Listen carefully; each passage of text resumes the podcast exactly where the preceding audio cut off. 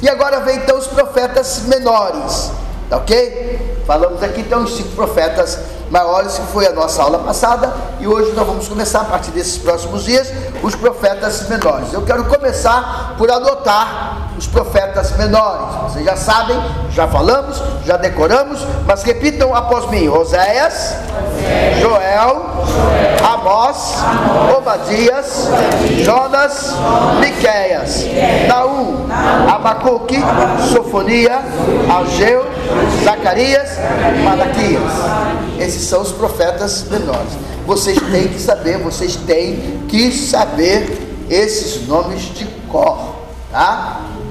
Não, não vai fazer igual o pastor que estou olhando, estou lendo aqui, estou lendo aqui para errar, né? Porque se eu errar, estou ferrado. Meu Deus do céu, perco meu emprego. Né? Então estou lendo aqui, você está lendo também. Tá?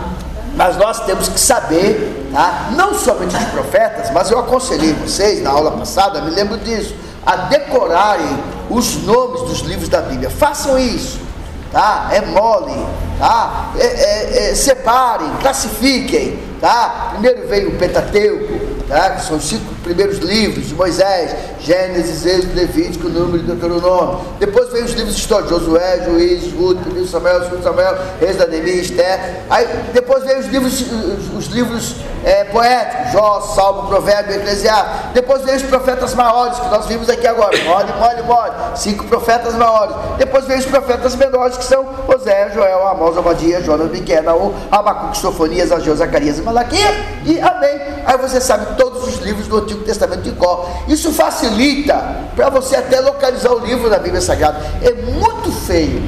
Eu já vi, eu já vi pastores, pasmem vocês. Tá? Eu já vi pastores, quando o pregador cita lá um livro da Bíblia Sagrada, ele corre para o índice da Bíblia, para ver a página da Bíblia, para ver o, no índice da Bíblia. Não façam isso, que isso é feio, muito feio. Seminarista do SECAM não pode fazer isso, tá? Então você tem que saber os livros de cor. Então você, você pega um livro lá, Juízes, é, você sabe, tá, juízes, sabe que Juízes é um livro histórico. Você pega lá o livro Daniel, ou o livro Ezequiel, ou o livro Isaías, você sabe que esse livro é um livro de profetas maiores. Você pega lá o livro de, de Eclesiastes, você sabe que esse livro é um livro é, é, é, poético. Então você nunca vai se perder, você sabe que primeiro veio o Pentateuco, depois veio os livros históricos, depois veio os, os, os livros, os, os, livros poéticos, depois os profetas maiores e depois os profetas menores. Então você vai localizar rapidinho, com facilidade, os livros da Bíblia Sagrada. Ok? Então façam isso. Tá? Muito bem. Então esses são os profetas menores. Diga comigo, profetas menores. Tá? Nós estamos fazendo aqui, nesse começo de aula, nós estamos fazendo uma vista panorâmica, tá? Aí o, o que, que, está no, no, meu coração, pelo que me foi proposto pelo seminário, é primeiro nós fazemos uma vista panorâmica, tá? E como nós não podemos estudar minuciosamente, detalhadamente cada profeta, tá? É impossível isso aqui para nós, por causa do nosso tempo, nem se nós tivéssemos todo o tempo do mundo. Então nós vamos fazer assim essa visão panorâmica de todos os profetas, Aí depois nós vamos voltar e trazer os pontos chaves, principais, mais importantes de cada profeta. Para você saber assim, qual era, era o teor, qual era o resumo, qual era o propósito do profeta do profeta Oséias, por exemplo, do profeta Joel, do profeta Malaquias, do profeta Zacarias. Então, quando eu falar Zacarias, ah, você sabe, tá, resumidamente, sobre o que que, que, que Jeremias ou, ou Malaquias, seja qual for o profeta, profetizou no seu tempo. Tá ok? Então, esse é o nosso propósito. Então, profeta Oséias, diga comigo Oséias. Oséias, Oséias, né? Oséias, ele vem de Josué, é a mesma coisa, né?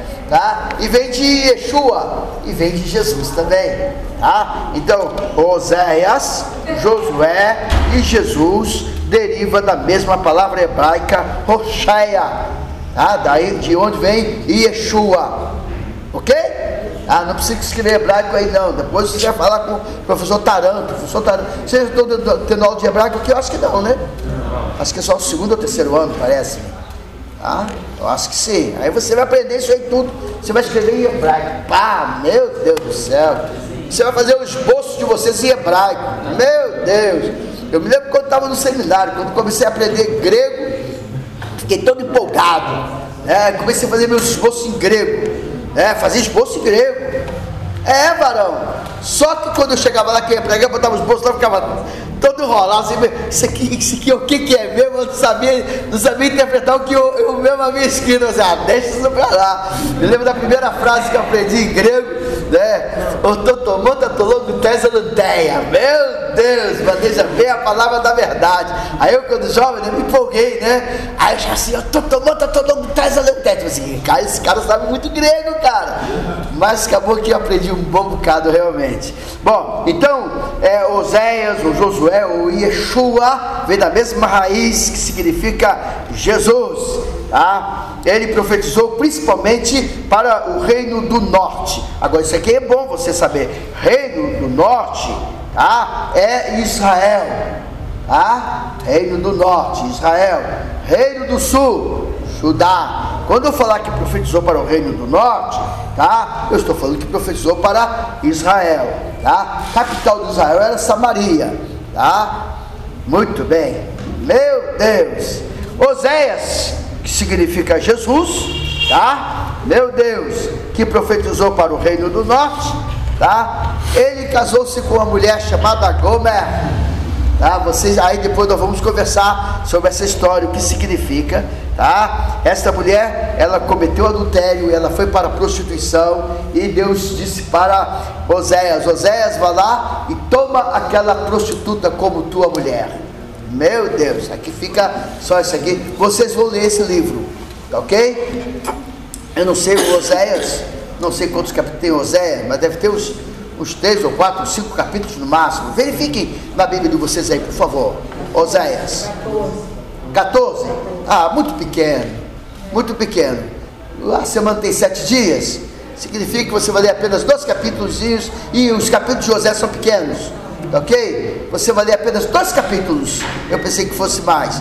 Dois capítulos por semana e até o final da semana vocês terão lido todo o livro de Oséias. Vocês vão ficar impressionados.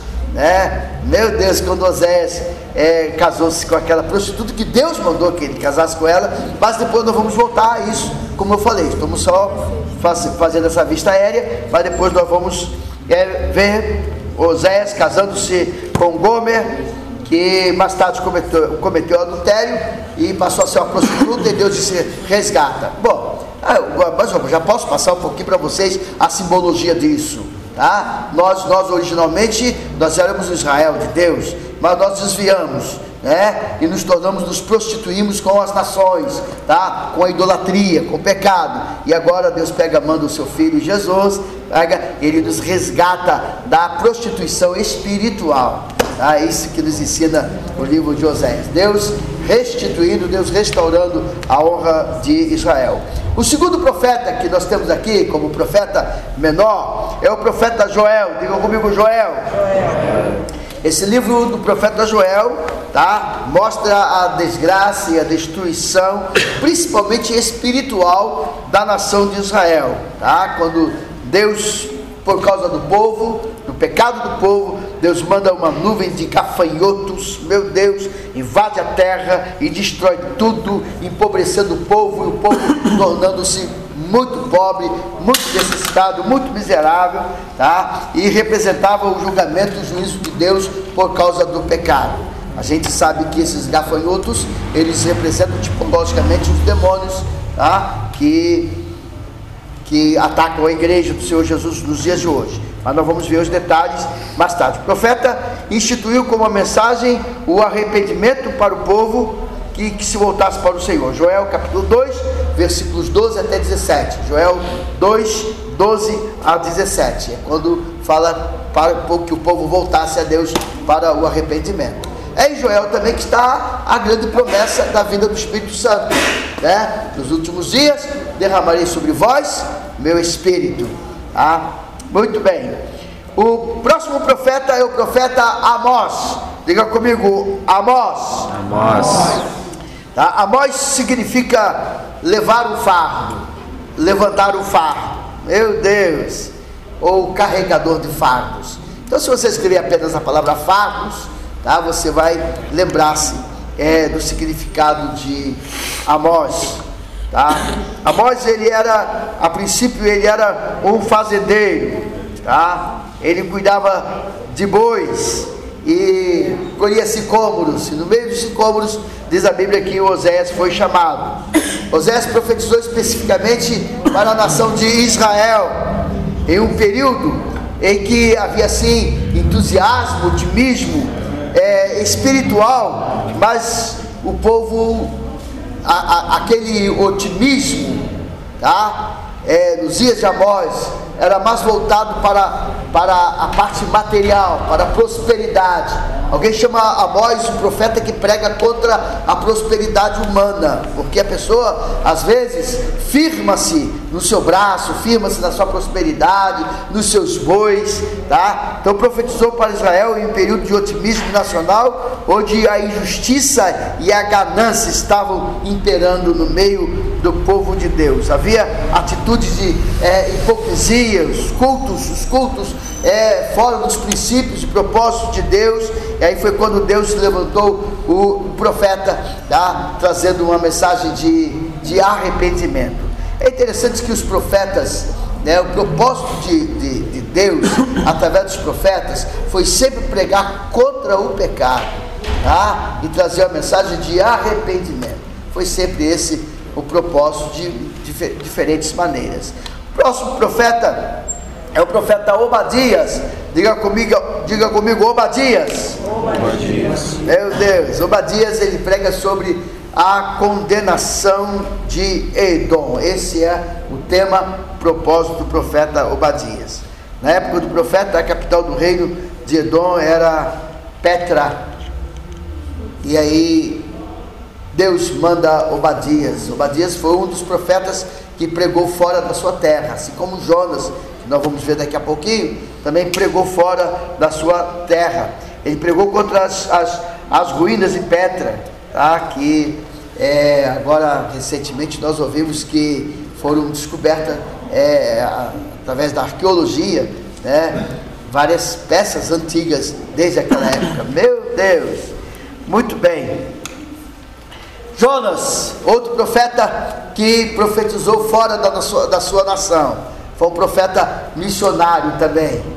Como nós falamos aqui, ou como falamos, ou diferentemente do que falamos aqui no começo, os profetas normalmente eles profetizavam para Israel e para Judá, né? Mas houve casos, tá? Houve casos, como nós vimos o caso de Obadias, que não profetizou para Israel e Judá, Tá? E como foi o caso agora de Jonas, que nós estamos vendo, Jonas, Deus chama Jonas e manda Jonas para a terra de Nínive. Né? Jonas pregou então para Nínive. Jonas é chamado de profeta fujão, porque Deus manda que ele tome o navio, vá para Nínive, pregue contra Nínive, dizendo ainda 40 dias e eu destruirei essa cidade. E Jonas vai para o navio e ao invés de pegar o navio para Nínive, ele vai para a cidade de Tarsis. Você conhece a história, né? Quando Deus manda uma grande tempestade no navio e. Fala, filhão. Pessoal vem mesmo, né? né? Vai ter que vir, cara, ué. Ué, afinal de contas hoje. É. Meu Deus. Então, queridos, esse profeta Jonas, né, chamado profeta Fujão, é o profeta que, fugindo ao invés de ir para Nínive, ele foi para Tarsis. Diz a Bíblia que ele se escondeu lá no porão do navio. Deus manda uma tempestade, o navio está por se partir. Eles começam a jogar as cargas fora do navio, e de repente eles descem ao porão do navio. E quem estava lá no porão do navio? Jonas. E Jonas estava dormindo. E aí sacudiram Jonas, disseram, acorda dormente, nós vamos perecer. Você, ah, eu sou profeta. Quê? Você é profeta? Opa! Então, profeta, você vai profetizar aqui agora, dentro desse navio, e vai dizer por que essa tempestade. E o profeta vai dizer: Olha, essa tempestade é por causa de mim, é porque eu estou em pecado, é porque eu estou em desobediência, é porque eu fugi da presença de Deus. Deus me mandou para uma nação, eu peguei esse navio aqui. Vocês querem, me lancem no mar e a tempestade vai cessar. E pegaram Jonas então, lançaram no mar e a tempestade cessou. Diz a Bíblia que Deus preparou um grande peixe esse peixe engoliu a Jonas e Jonas esteve três dias e três noites é, no ventre desse peixe. Meu Deus, a semelhança de Jesus, né? A semelhança de Jesus. Aí lá no ventre do peixe, a Bíblia diz que lá do, inferno ele clamou né, ao Senhor e Deus deu ordem ao peixe e o peixe vomitou Jonas lá na, na, na, praia. Quando Jonas se deu por si, ele estava na cidade de Nínive. Meu Deus, levanta agora, Jonas, vai, prega contra essa cidade. 40 dias e eu vou destruir essa cidade. Aí Jonas começou a andar a cidade de lá para cá. Olha, Deus vai destruir essa cidade, Deus vai destruir essa cidade, Deus vai destruir essa cidade. E aí diz a Bíblia Sagrada que quando Jonas estava pregando, né, o povo de Nínive se arrependeu. Ai meu Deus do céu, para quê? Jonas ficou bravo com isso, Jonas ficou zangado, porque o rei se arrependeu. Jonas, o rei se vestiu de cinza e saiu do seu trono, dobrou o seu joelho, apregou um jejum. Todo o povo de Nínive vai jejuar, vai buscar ao Deus de Israel agora. Os animais não vão comer também, todo mundo em jejum. E o povo se arrependeu dos seus pecados. Aí diz a Bíblia Sagrada que Deus agora se arrepende. E Deus fala: Jonas, fala para o povo aí que eu não vou destruir mais ninguém, não. E, o quê? E a minha palavra, como é que fica? Eu, hein, Deus, faço não, Deus. Agora tem que destruir, não, Jonas. Eu não vou destruir. Você não sabe de que espírito sou. Eu sou Deus longânimo. Eu sou Deus de amor. Eu sou Deus que perdoa. Fala para o rei que eu não vou destruir mais, não. E aí, rei, aí Jonas ficou todo ressentido. Foi para o monte, sentou debaixo de uma pé de abóbora lá e ficou murmurando, encamando, e é melhor morrer, né? Aí diz a Bíblia que Deus mandou uma lagarta, comeu aquela planta, e a planta morreu. Ele, aí, tá vendo? Ô oh, Jonas, Jonas, você teve pena de um pé de mato que você não plantou, que você não regou, que nasceu e morreu, e não teria eu pena de um povo que não sabe discernir entre a sua mão direita e a sua mão esquerda? É, então esse é o, é o teor do livro de Jonas. Próximo profeta, diga comigo, Miqueias. Miqueias. Miqueias. Miqueias significa quem é igual a Yahvé. Meu Deus! Profeta Miqueias chamado para ser profeta do Senhor e falar acerca do juízo de Deus, principalmente sobre os ricos e opressores e falsos. Ah, foi outro profeta, Miqueias, que profetizou contra a, a, a, soberba. Eu não vou nem falar prosperidade, não, porque eu falar prosperidade pode ser, pode ser confuso e alguém achar que Deus não ama a prosperidade. Deus ama a prosperidade sim. O que Deus não, não ama, tá? o que é contrário à natureza aos princípios de Deus, é a soberba. Tá? A soberba é a glória humana, é você se soberbecer. Tá? Não tem problema, meu filho, que você seja rico, desde que de vez em quando você pague um churrasco para o pastor Paulo. Né? Não tem problema nenhum. Mas se você é rico, mas nunca chama o pastor para ir na churrascaria, ah, quem que é isso? Aí está errado. Né? Então, esse é o problema, o problema da soberba. A Bíblia diz que a soberba precede a queda, ok? E Miquel pregava muito sobre isso, sobre os ricos que maltratavam os pobres, que abusavam da sua posição social, tá? São é, é, soberbos, pretensos, tá? Isso Deus odeia a soberba, tá? Aliás, a soberba, né, o primeiro pecado de soberba que nós, nós encontramos na Bíblia Sagrada foi o próprio Lúcifer, né? Subirei as mais altas estrelas, me assentarei no, no trono de Deus, né? E serei igual a Deus. Ah, e dali ele foi abatido. Próximo profeta, profeta Naum, diga comigo, Naum. Naum. Graças a Deus. Naum significa conforto, significa consolo, tá? É uma forma abreviada da palavra Neemias. Naum e Neemias é mais ou menos a mesma coisa que significa conforto, tá? É aquele que nos conforta. tá? Escreve para. É, é, é, não, é o, é o profeta assim meio, meio, meio poético também, assim como Lamentações de Jeremias, tá? Mas é um profeta, tá? Não é um livro poético, é um livro é, é, profético, tá? Apresenta uma sequência, é, é, é uma, uma continuação do livro de Jonas. Deus prorrogando a sentença à cidade de Nínive por causa do seu arrependimento e oração com misericórdia quando Jonas pregou. Então é, a, é uma sequência, ok? Nós vamos ver isso aí depois quando nós entrarmos em cada livro especificamente. A partir da semana que vem, vamos pegar cada livro, vamos entrar dentro dele, meu Deus, e tomara que esses livros também entrem dentro de nós também, em nome do Senhor Jesus. Sim. Ele, ele, ele professor sobre Nínive. É. Miqueias, não, Miqueias profetizou sobre Israel mesmo. Abacuque, diga comigo Abacuque. Abacuque. Abacuque é muito bom, Abacuque significa abraço, tá? Ministrou nos momentos finais, no final do reino de Judá, antes do cativeiro, tá? Do cativeiro de Judá, ok?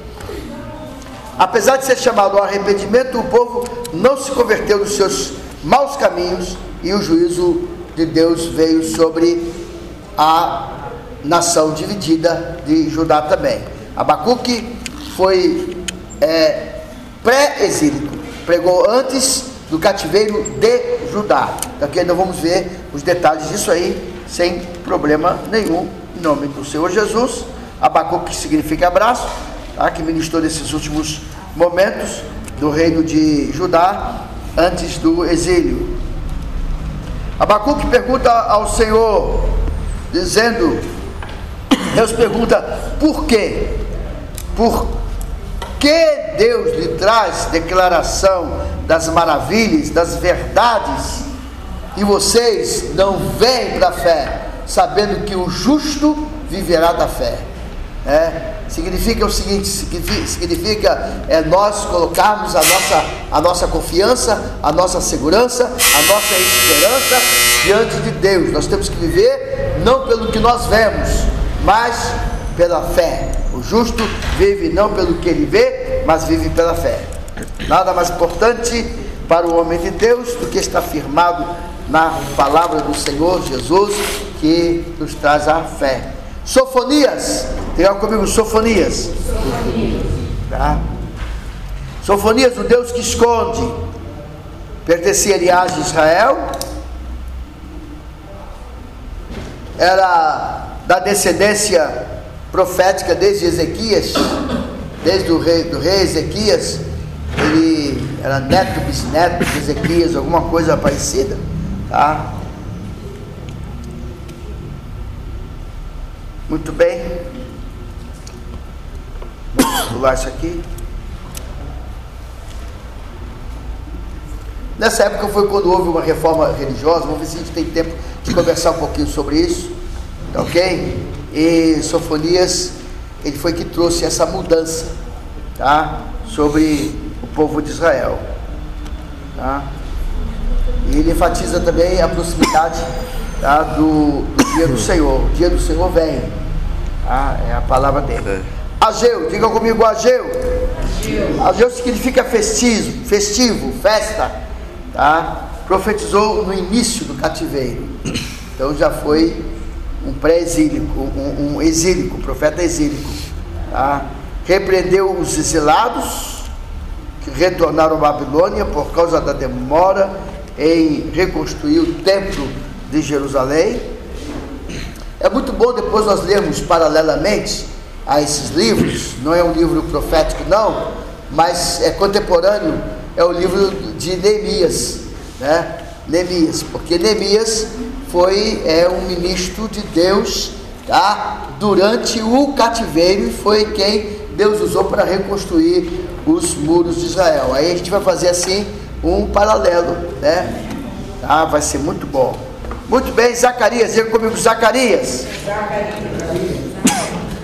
Meu Deus. É, Zacarias significa Deus se lembra. Diga comigo, Deus se lembra. Deus se lembra. Seu nome é o tema profético do livro. Israel será abençoado porque Deus se lembra das suas promessas e da aliança feita com os patriarcas das nações. Deus não se esquece das suas promessas. E finalmente Malaquias, diga comigo Malaquias, significa mensageiros, tá? uso da argumentação com perguntas e respostas que se dirigem ao povo em Jerusalém na época de Neemias. Por isso que eu falei para você, Neemias contemporâneo desses profetas exílicos, né? então vai ser muito bom a gente pegar, estudar paralelamente sobre esses livros. Muito bem, queridos, aqui a gente para aqui.